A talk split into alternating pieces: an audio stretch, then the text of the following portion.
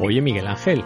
Buenos días, Chema. Buenos días, ¿cuánto tiempo, eh? eh? Tengo voz de vacaciones, ¿eh? Una semana sin verte, pero por lo menos has estado más de vacaciones. Sí, pero he estado pensando solamente en conectar punto. ¿Ah, sí? Sí. Temas serios, ¿eh? Guiones, playa, inteligencia artificial, montaña, blockchain, comer bien, todo junto. Iba saltando de una cosa a otra. Blockchain y comer bien es una buena mezcla. Oye, ¿has visto las estrellas? Todas las noches, ¿no? Eso siempre hay, ¿no? Sí, bueno, cuando se ven. Sí, sí, también es verdad. Cuando se ven, por cierto, yo creo que ya queda poco para el día este de las Perseidas. Ah, es verdad, pero fíjate, yo es que tengo una historia, ¿puedo contar una breve anécdota? Venga. Anécdota conectando.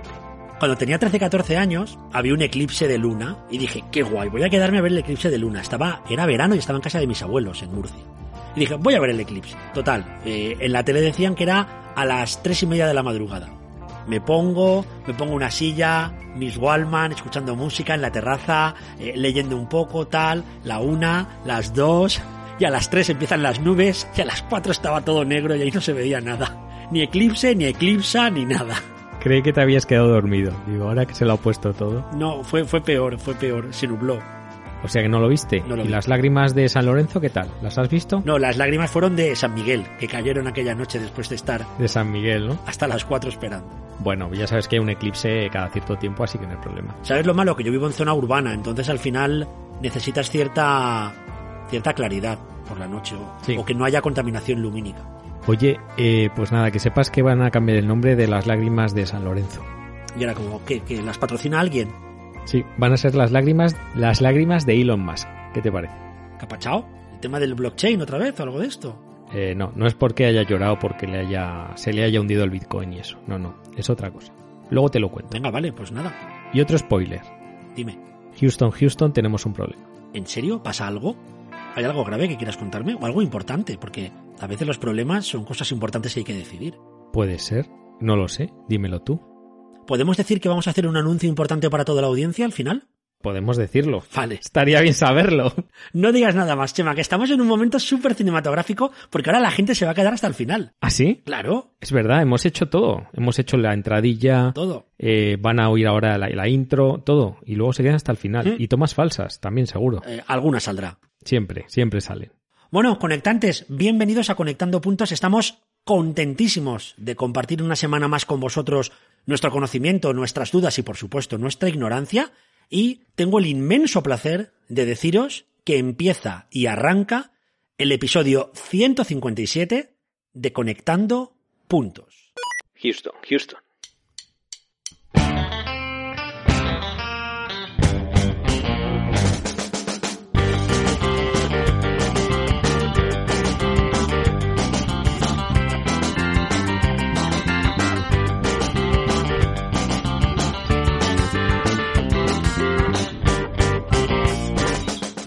Te ha faltado ponerte la mano en la oreja de Houston, we have a problem. Houston, we have a problem. Bueno, Chema, buenos días, tardes, noches, ¿qué tal, qué tal todo? ¿Qué, qué contenidos tenemos hoy? ¿Qué nos cuentas? Buenos días, pues hoy, hoy un- vamos a, es un, un programa estelar, podríamos decir, Miguel. Estelar, interestelar, como la película. Interestelar. Está todo enlazado. Todo enlazado. Vamos, vamos directos al grano, ¿te parece? Venga, vamos ya porque ya más spoilers no podemos. hacer. Fíjate que yo voy a empezar con una canción mítica, sabes que me gusta mucho la música. Te voy a decir una canción a ver si la reconoces, cambiándole un poco la letra. Los satélites de Elon Musk se dirigen al portal. ¿Para ver a quién? ¿Para ver al niño? Para ver a Internet y a, y a Mark Zuckerberg y a más gente. ¿Sabes por qué digo esto? Pues puede que sea por la estrella que siguieron los Reyes Magos. También, también, pero sobre todo porque Elon Musk, Starlink, aquí al lado, está aquí al lado, Starlink. Está- estás, estás muy gracioso, amigo Mañez. Pues sí, menudos sustos, ¿eh? Nos han, nos han pegado últimamente. Me has pedido chispa antes de empezar y aquí está la chispa. Otra cosa es que no encienda, pero chispa hay. Ya llegó. Ya llegó. Es la chispa de Mañez. Atención, este programa contiene chistes malos. Miguel Ángel, luego te extrañas de por qué tenemos tan pocos suscriptores, de por qué... Pero bueno, nos lo pasamos. Bueno, Starlink. Starlink. Starlink. Starlink. ¿Estás Link? Eh, Estoy, estoy link. Recuerdo un día que Pedro Soriano puso una foto diciendo, Dios mío, ¿qué es esto que hay en el cielo? Y puso una foto que hizo, creo que fue en Elche, en su pueblo, en Alicante, Mm. de un montón de lucecitas que parecían un tren, un trineo o las muñecas de famosa que se dirigían al portal. Mm. Entonces, ¿qué era esto, Chema? Pues era lo que hemos dicho, Starlink. Eran esos satélites que ha lanzado Elon Musk y con los que pretende, o bueno, no pretende, porque ya está ofreciendo servicio de Internet en, muchas zonas, ¿no? Eh, te voy a decir que unos compañeros míos de trabajo también estaban dando un paseo a esas horas. Bueno, no sé si a esas horas, porque luego vamos a decir cuándo y cómo. Eh, y también se asustaron, dijeron, ¿eso qué hay en el cielo? ¿Qué es? Y contaron hasta 30 luces. Impacto mundial. La Marina estadounidense afirma que los ovnis existen. Oye, pero ¿y por qué van juntas? Yo esto no lo entiendo. Pues no sé, pues porque, no sé, cosas de Elon. Sí, es una buena forma de decirlo. Cosas de Elon. Las cosas de Elon, ¿no? Sería otra sección. Sí. Pero bueno, Starlink es esa flota de un total de 60 satélites que están por todo el mundo creando una red de Internet mundial de SpaceX, que es la compañía de, de nuevo, Elon Musk. Pero es que además había tanto revuelo por encontrar los satélites que crearon una web que se llama findstarlink.com que te permite ver dónde están los satélites. Y si no entiendes bien mi inglés, cosa probable, te dejamos el enlace en las notas del programa. Pues sí, además que puedes meter tu localización y te dice a qué horas y cuándo pues son visibles esos o durante qué espacio de tiempo son visibles los satélites y hacia dónde tienes que mirar, o sea, más fácil, no te lo pueden poner. Claro, ¿qué ocurre? Que parece muy bonito, parece un proyecto muy loable, pero ya ha habido ciertas críticas. Por ejemplo, la Sociedad Astronómica Americana ha dicho que, Ya están. claro, si es que siempre hay críticas. La A, ¿cómo es? AAS. Sí, ácido acetilsalicílico también. pero no. Efectivamente. Pero bueno, que claro, que tantos miles de satélites, porque creo que son 12.000 satélites en total el objetivo de Starlink. Meter tanto objeto, tanto artificio en el espacio, esto puede provocar muchos problemas como por ejemplo dificultad para ver las estrellas o confusión, porque un experto sí, pero yo veo un satélite que tiene luz y creo que es una estrella. Más estrellas que ver. En ocasiones también nos pasa lo de la dificultad para ver las estrellas y confusión, pero no es por Starlink. Pero sí, como dices, eh, actualmente dicen que hay unos 5.200 objetos en órbita alrededor de la Tierra. Y están diciendo que, en el caso, porque el objetivo de Starlink es enviar hasta 12.000 satélites. Pues imagínate 17.000 cosas volando, flotando por el espacio. Claro, pero a mí me llama mucho la atención. Por un lado, hay 5.000 dando vueltas, ¿vale? En órbita permanente. Según el recuento de la Oficina de Asuntos Espaciales de la ONU, que mola que haya... Hola, eh, trabajo en la Oficina de Asuntos Espaciales de la ONU. Tú imagínate eso. Hmm. Hay 2.000 operativos, pero es que hay 3.000 objetos en órbita que no están operativos, que es basura espacial. Pues sí, creo que hay algún proyecto ya en marcha para intentar retirar toda esa basura espacial, pero de momento están por ahí. Se recicla. Oye, una pregunta tonta que me estaba yo haciendo aquí. Otra. Otra. Después de las mías, digo. Desde nuestra ignorancia más, o por lo menos la mía. Eh, ¿Las luces que se ven, mm, es que tienen luz o es que reflejan la luz del sol? Es un reflejo óptico. ¿Es un reflejo óptico? No, no tengo ni idea. Me lo acabo de inventar, pero no, no, no lo sé, la verdad. No, no sé por qué se ilumina. Pero es bonito, ¿eh? La foto es muy, es muy bonita. Habrá que buscarlo en la, en la Wikipedia. Pero a veces, para encontrar la luz, hay que atravesar las más profundas tinieblas. Oye, ¿y qué va a pasar cuando haya, cuando Elon mande los 12.000? O sea, ¿vamos a estar permanentemente viendo luces? Pero no solo eso. ¿Qué harán los telescopios espaciales, estos que hay por ahí que son como una cúpula y miran el espacio? ¿Qué van a hacer? ¿Los apartan? Hola, Elon, ¿puedes quitar un poco el satélite 134 que me molesta para ver Marte? Sí, perdón, perdón, lo aparto. Tú imagínate. Claro. Habrá controladores espaciales en vez de aéreos.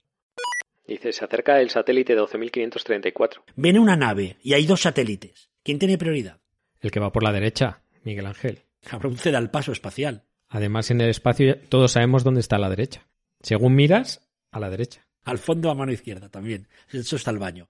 Bueno, la verdad es que es un tema interesante y es un tema que a mí me genera muchas dudas, principalmente porque de astronomía creo que tenemos poca idea, ¿no? Eh, más bien poco, como de todo, pero bueno, mm, traemos, ya sabes, noticias súper interesantes. Oye, pero antes que hablabas del Houston, Houston tenemos un problema. Vaya, se lió con el Apolo 13, ¿eh? Bueno, es que lo del Apolo 13 fue muy gordo, ¿eh? Eh, Por cierto, dicen que la cita que no es así, que en realidad no dijeron eso. ¿Qué dijeron? Pues dijeron, Houston, tenemos o hemos tenido un problema aquí. Mucho más oso, ¿eh? Sí, la verdad es que no estaban pensando en la película. Chema tiene toda la razón. Como se puede escuchar en la grabación original que ha compartido la NASA, Primero dicen hemos tenido un problema aquí, y después ya sueltan la famosa frase. Houston, tenemos un problema. Okay, Houston, we've had a problem here. Can say again, please. Houston, we've had a problem. esta gente, esta gente. Pero bueno, todo fue en 1970, dos días después de haber despegado de la Tierra, que la misión del Apolo 13 sufrió un accidente. Y casi le cuesta la vida. Perdona, Miguel Ángel. Es que estaba pensando que hubiera pasado si hubieran sido españoles los que estuvieran en el Apolo 13. Hubieran dicho algo del tipo, Houston la hemos liado parda. O algo así, ¿no? Vaya cagada, Houston. Houston, la hemos liado. Bueno, te contaba que en abril del, del 70, Sí. yo aún no había nacido, ¿eh? Ojo, no había nacido. Dos días después de haber despegado, la misión sufrió un accidente que casi le cuesta la vida a tres tripulantes. ¿Qué pasó? ¿Qué ha pachao? Pues pasó que explotó un tanque de oxígeno, el cual inhabilitó el módulo de servicio del que dependía el módulo de mando. Es decir, eh, no sabemos lo que pasó, pero en la práctica fue, primero, que se perdió la, la temperatura de la nave, se les congeló el agua potable y tuvo una avería el sistema de respiración artificial. O sea, que se podían quedar sin aire y morir. De hecho, ese era el problema que tuvieron. eh, y uno de los problemas es que empezaba a acumularse el CO2 y tenían que conseguir solucionar el problema o se morían. ¿Y qué hicieron? Pues Houston se basó en el tema de las réplicas, en el tema de los gemelos, que luego además comentaremos también. Hmm. Pero aquí hubo un rollo gemelar importante. Y eso no quiere decir que llamaran al gemelo de Tom Hanks, en este caso, ni al gemelo del piloto de la, del Apolo 13, sino que eh, lo que hicieron fue crear, eh, utilizar una réplica exacta del módulo de la misión que estaba en tierra, pues para poder probar distintas soluciones a los problemas que se habían encontrado. Y bueno, pues gracias a este módulo gemelo, que lo llamaron así, pues los ingenieros que estaban en tierra pues enseñaron a los astronautas cómo construir con el material que tenían en la nave un sistema de purificación de oxígeno. De hecho, el gran reto, y es una escena de la película que os recomendamos, os dejamos también el enlace a esta escena, y se utiliza mucho a la hora de, hablar de innovación y demás, es que en ese módulo gemelo eh, llega el ingeniero jefe y dice, tenemos que conseguir arreglar el sistema de purificación de oxígeno con los objetos que tienen realmente ellos en la nave y que pueden transformar para conseguir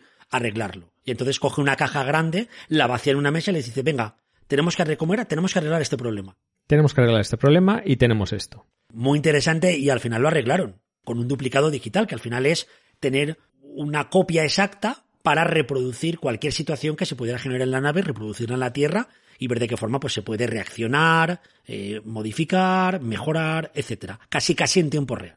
Pues sí, y de ahí viene el tema de los gemelos y de, de los duplicados digitales, que también se utilizan en ingeniería desde hace muchos años para buscar modelos de producción más eficientes. Es decir, crean un modelo o un gemelo de, por ejemplo, una, una fábrica, eh, con todos sus procesos, con todos sus sistemas, y sobre ellos, pues prueban distintas cosas para ver cómo, pues cómo mejorar, por ejemplo, la eficiencia de los procesos. ¿Se podría decir que al gemelo es al que torturan y los ponen en situaciones difíciles para luego aplicarlo a la vida real? Sí, es como si cogieran a tu hermano gemelo y le dieran pastillas para ver cómo le sienta. Ya, pero mi- a mi gemelo digital. Sí, en este caso digital. Bueno, no está mal, la verdad es que es una buena idea. Y de hecho, hace muy poco comentaste en un episodio, creo que fue en el 154 por ahí, que ya se empezaba a utilizar en el ámbito de la salud, los gemelos dig- digitales en salud. Pues sí, están empezando, ¿verdad?, a desarrollar estos ge- gemelos digitales, que en principio, bueno, son pequeños modelos, porque hacer algo, hacer un cuerpo humano, imagínate, con todo, todas las variables, todos los factores, todo el contexto que podría tener una persona, eh, sería súper complicado, aunque allá llegaremos. Yo creo que poco a poco van a ir escalando estos sistemas. Y de momento se hace a pequeña escala sobre distintas cosas, pero ya están empezando a, a salir, ¿verdad?, los gemelos digitales en salud. Pues sí, hay una investigación que se está realizando, un proyecto que se está realizando en, Suiza y que está creando duplicados digitales de pacientes para poder probar, controlar y predecir la efectividad de una terapia farmacéutica, de un medicamento, antes de administrarlo a las personas reales. Y de esta forma minimizan el riesgo que supone para un paciente, para una persona real, ciertos tratamientos experimentales o cierta terapia basada en la prueba y el error para encontrar la dosis correcta de un analgésico.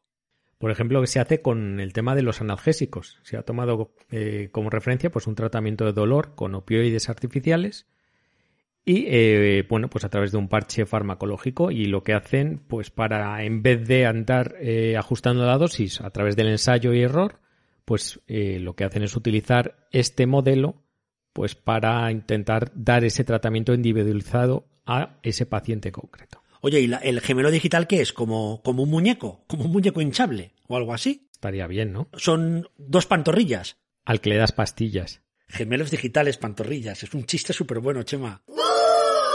Ah, oh, Miguel Ángel. Me he quedado, me he quedado es- procesando, ¿eh? Yo creo que mi gemelo digital lo ha pillado, pero yo no. Fíjate. O sea, que son fórmulas, son algoritmos también. Sí, son algoritmos sobre ciertas partes del cuerpo con distintas variables en las que, bueno, pues se intenta eh, ajustar, mm, bueno, pues la terapia o incluso pues predecir ciertas cosas, ¿no? Mira, por ejemplo, en Siemens eh, han hecho otro proyecto y han hecho un órgano simulado que es un corazón. Oh. A partir de imágenes de resonancia magnética y de distintos algoritmos, pues chulo. han creado un modelo que simula pues cómo funciona un corazón y a través de- o a partir de ese modelo pues pueden hacer o predecir la respuesta del órgano por ejemplo a un tratamiento eh, o antes de una intervención A mí me ha llamado mucho la atención en el ejemplo que estábamos comentando de Suiza, que a la copia virtual, al gemelo digital, le dan también información fisiológica y psicológica del paciente real sobre su percepción del dolor. Es decir, conforme voy subiendo a ese gemelo digital la dosis de, de- de medicamento, la percepción del dolor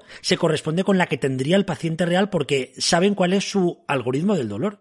Pero es que estamos llegando a un momento en el cual tengo una fórmula en una ecuación de 25 variables que me dicen si algo me va a doler mucho o poco. Es una pasada. sí Es que estamos resumiendo la vida en una ecuación, en una fórmula matemática. tú imagínate que cruzan esto con todos los datos de Facebook y ya tienes el contexto total porque no solo sabes el, el nivel o el umbral del dolor de esa persona sino sus gustos sus percepciones todo Chema.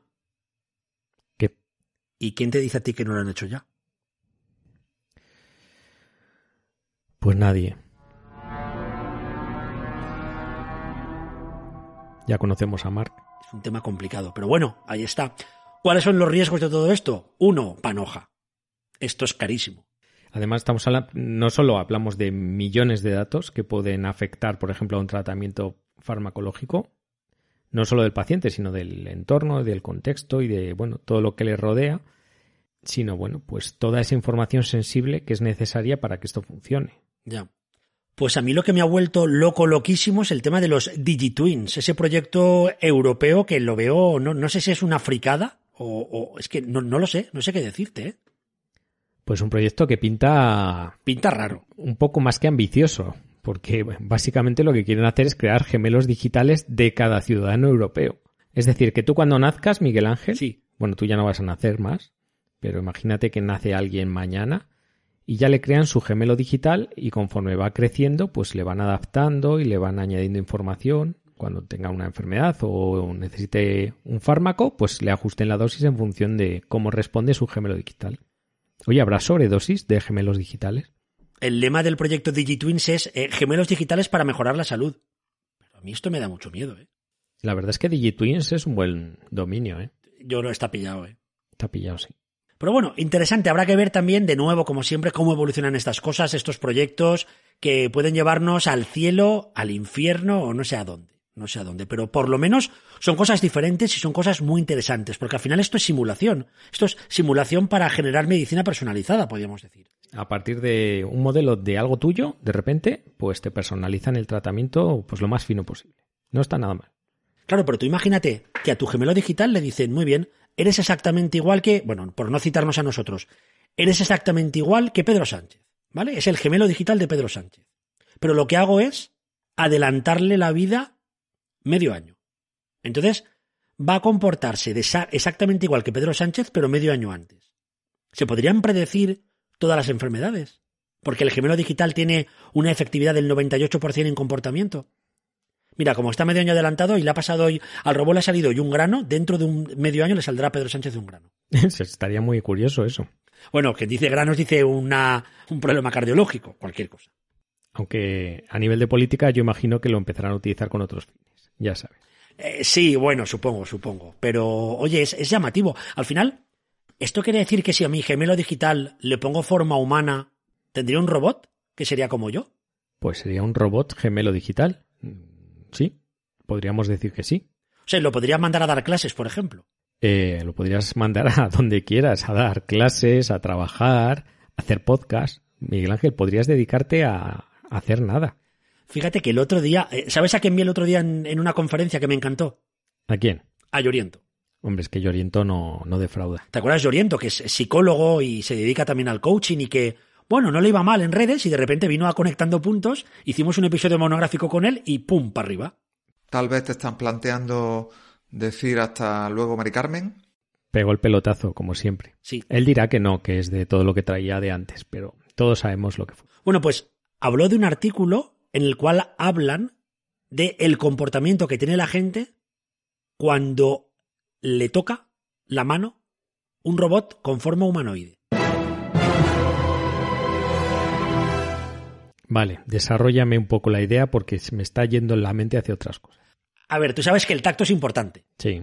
¿Vale? Y de hecho, en las profesiones sanitarias, el, el, tacto, el contacto, tanto hablado como incluso físico con el paciente, el paciente lo percibe como algo importante. Ya sabes, incluso en nuestro día a día, eh, el contacto físico, las manos, los besos, los abrazos y demás, es muy importante. Entonces, se ha investigado que, por ejemplo, el tacto interpersonal eh, reduce el estrés. Mm. Que nos lo dijeran antes de la pandemia. Claro, ¿qué ocurre si el que te toca, te toca en el sentido físico de la palabra? Es un robot humanoide. Un robot con forma humana. Con manos, con cara, con pelo. Mm. Con pelo. ¿Un robot con pelo? ¿Un robot con pelo existen? ¿Les ponen pelo a los robots? Eh, sí, hombre, hay un robot humanoide, esta mujer, ¿cómo se llama? Sophie. Es verdad. ¿No se llama Sophie? Tiene pelazo. Tiene pelo. No, tiene pelo o no tiene pelo. No, no tiene pelo. No, no tiene pelo. No tiene pelo. ¿Y por qué no ponen pelo a los robots? Eh, ¿Te parece que lancemos esta duda al comité de ética hacker? Yo creo que sí. ¿Por qué los robots humanoides no tienen pelo? Y en el caso de qué tal, que hablen con Sergio Bañó, que se lo arregla. Exactamente. Bueno, pues en este estudio lo que, lo que se dieron cuenta después de hacer un experimento en un laboratorio con 48 estudiantes, solo 48, es que cuando el robot humanoide les tocaba la mano sin pelo, sin pelo en una conversación, los participantes sonreían. Uh -huh. No sé si sonreían del estilo qué bien estoy o en el estilo qué gracioso es esto. No lo sé. O qué grima me está dando, ¿no? Vale. Pero es que además, cuando el robot les pedía algo, lo hacían con una proporción mayor que cuando se lo pedía en ese mismo laboratorio una persona. Persona real. Tocándoles. Ya no lo sé, no lo pone.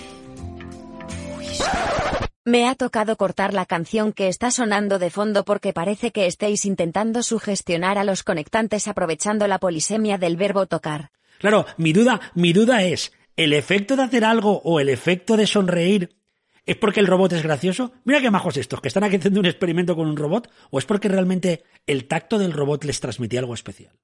Pues es una muy buena pregunta, Miguel Ángel, porque estamos hablando de una N de 48, Hmm. mm. es decir, 48 estudiantes a los que invitan a tocar un robot. Entonces sonríen. Eh, es curioso. Yo le pondría pelo al robot en la mano a ver qué pasaría. Pelo al robot en la mano. ¿Te imaginas darle la mano y tocar ahí, tocarlo con pelo? A lo mejor ya no sonreían tanto. Pero bueno, a ver, al final este tipo de artículos, que por cierto lo publicó la revista Plus One, que es una revista pues, pues con cierto nivel científico, que por supuesto tenéis el enlace en las notas de este episodio 157, y es un tema que yo creo que merece la pena darle una vuelta. Darle una vuelta porque, ¿qué ocurriría? ¿Qué ocurriría si este ensayo lo hiciéramos de una forma, pues quizás menos, no sé, menos de ir por casa? Porque yo, yo creo que Sí. la mayoría de esta gente se puso a sonreír por el sesgo de la novedad. El sesgo de, oh, me toca un robot, qué graciosos son estos del laboratorio.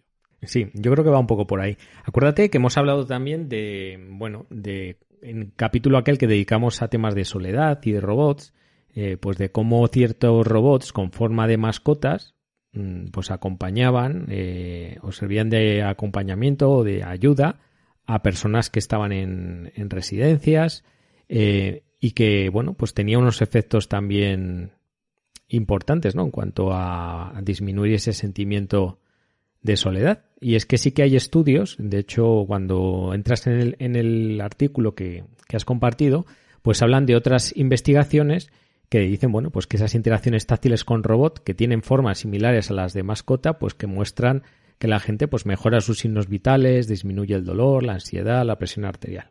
Con lo cual, pues no estaría mal, como dices, hacer un estudio como Dios manda y, bueno, pues ver si realmente eh, esto es porque les hace gracia a la gente o porque el tacto de, una, de un robot con forma humanoide o incluso de animal, pues pueden conseguir estos efectos. Fíjate que este tema, que unimos la parte de los robots, que a los dos nos flipa el tema de la robótica y el tema de, de intentar emular al ser humano, y la parte de los sentimientos creo que mezcla muy bien y que nos va a dar varios episodios del podcast, porque yo creo que vamos a echarle un vistazo más en profundidad al artículo y a, y a todo lo que rodea a este estudio. Porque conjuga muy bien toda esa parte humana de la tecnología, ¿verdad? Y además, ¿a quién no le gusta que le toque un robot? ¿A quién? A Elon, A Elon. que llora. Y si llora, tiene lágrimas. Las lágrimas de Elon, Miguel Ángel. Acabamos de cerrar el círculo. O sea que nos vamos. Eh, pues sí, por, por cierto, Por cierto, ¿qué era esa noticia tan importante que íbamos a dar al final? Pues, pues eh, lo de Elon Musk y Starlink, ¿no? O lo de, ah, o- o va- la- eh, al final, al final, lo del robot. claro, de la lo del robot. Y también que la semana que viene tendremos al comité de ética hacker hablando de del robot y el pelo. Tú sabes que la gente, la próxima vez que les prometamos algo, igual se van. Sí. Igual no han llegado. Si los que están, si los que están son fieles. Está claro que la gente que se ha ido ya no nos escucha, Miguel Ángel. Pero tú date cuenta que hay gente, porque a mí me lo han comentado, que no puede parar el podcast porque lo están escuchando cocinando o paseando o lo que sea y, y- y nos escuchan hasta el final. Y claro, tienen las manos pringadas de harina y no podrían. Claro, claro. Efectivamente, con las manos en la masa. El truco. Bueno, conectantes, esto ha sido todo por hoy en este episodio 157, quizás un poquito más corto de lo habitual, más breve, pero es que ya sabéis que en verano nos gusta hacer episodios más tipo mixio. Mm. Por cierto, podcast súper recomendable, podcast diario de 10-11 minutos. Y creo que es interesante hacer este tipo de podcast pues más breves porque en verano apetecen cosas fresquitas, rápidas, ligeras. Y porque ya huele a verano. Bueno, conectantes, tenéis todas nuestras redes a vuestra disposición, ya sabéis, conectandopuntos.es nuestra web, estamos en Instagram, estamos en Twitter, estamos en, por supuesto, en iBox, en Google Podcast, en cualquier plataforma. En todos los lados. Todos los lados. Apple, en, en- ¿Cómo se llamaba esto? Amazon. En Amazon también. Estamos en todas partes. Estamos en todas partes. Estamos en todos los lados. Nos podéis encontrar fácilmente. Y esta noche, cuando miréis al cielo, acordaos del podcast. Sí, porque un robot os tocará. No, porque igual ahí veis estrellas. O el Apolo que se cae. O el Apolo. Bueno, conectantes, pues nada, eh, lamentamos los chistes malos de hoy, pero así son las cosas y así os las hemos intentado contar. Eso es, es un plagio, pero bueno. Venga, conectantes, nos vemos la semana que viene. Pasad muy buen fin de semana. Hasta la próxima semana, conectantes. Adiós.